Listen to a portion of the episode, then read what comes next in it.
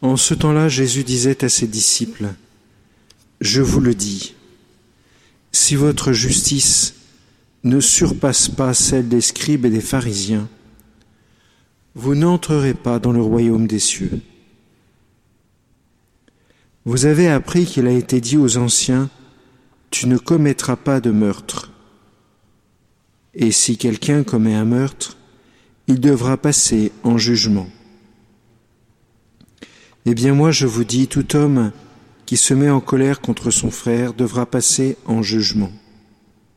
Si quelqu'un insulte son frère, il devra passer devant le tribunal.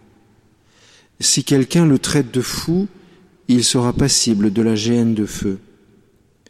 Donc lorsque tu vas présenter ton offrande à l'autel, si là tu te souviens que ton frère a quelque chose contre toi, laisse ton offrande là devant l'autel va d'abord te réconcilier avec ton frère, et ensuite viens présenter ton offrande. Mets-toi vite d'accord avec ton adversaire, devant qui tu es en chemin, pendant que tu es en chemin avec lui, pour éviter que ton adversaire ne te livre au juge, que le juge le juge au garde et qu'on ne te jette en prison.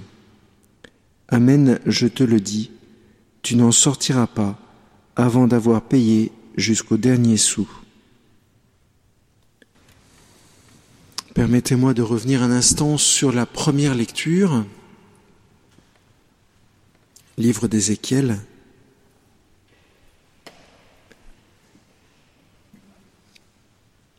On peut mal commencer sa vie et bien la finir. Mais on peut aussi bien la commencer et mal la finir. On peut bien commencer son mariage et mal le finir. On peut mal commencer son mariage et bien le finir. On peut bien commencer sa vocation religieuse et mal la finir.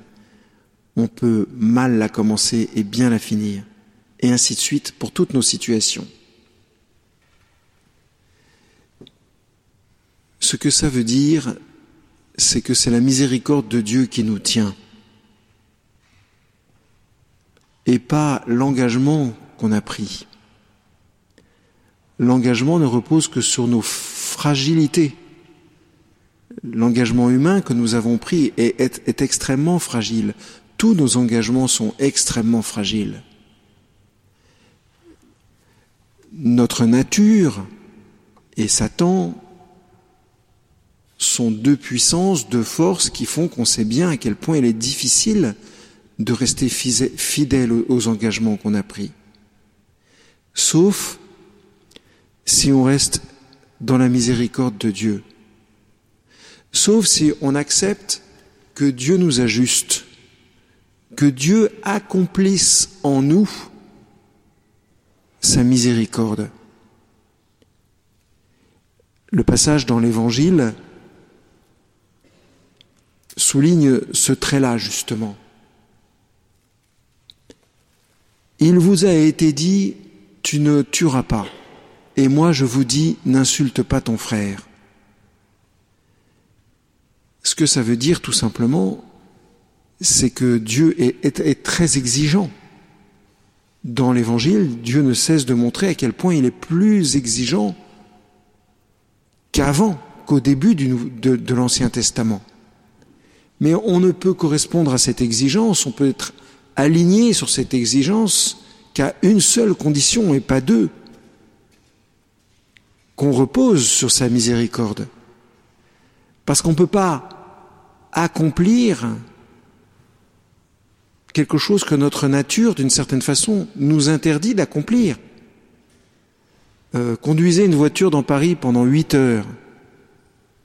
Si au bout de huit heures, vous avez insulté personne, alors là, euh, je vous offre ce que vous voulez.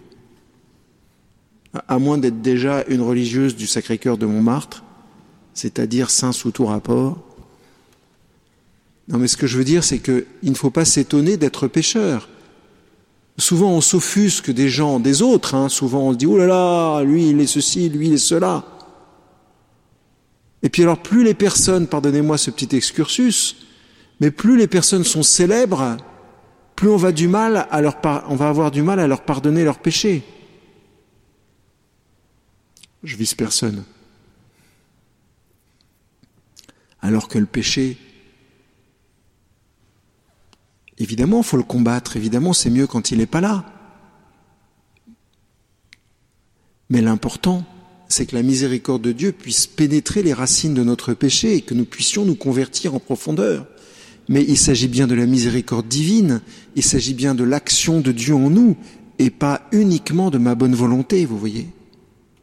Ne nous étonnons pas du péché, de notre péché et du péché des autres. Ça ne veut pas dire qu'il ne faut pas le combattre, mais ça sert à rien de s'offusquer.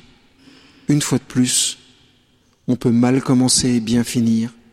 On peut aussi bien commencer, mal suivre et bien finir.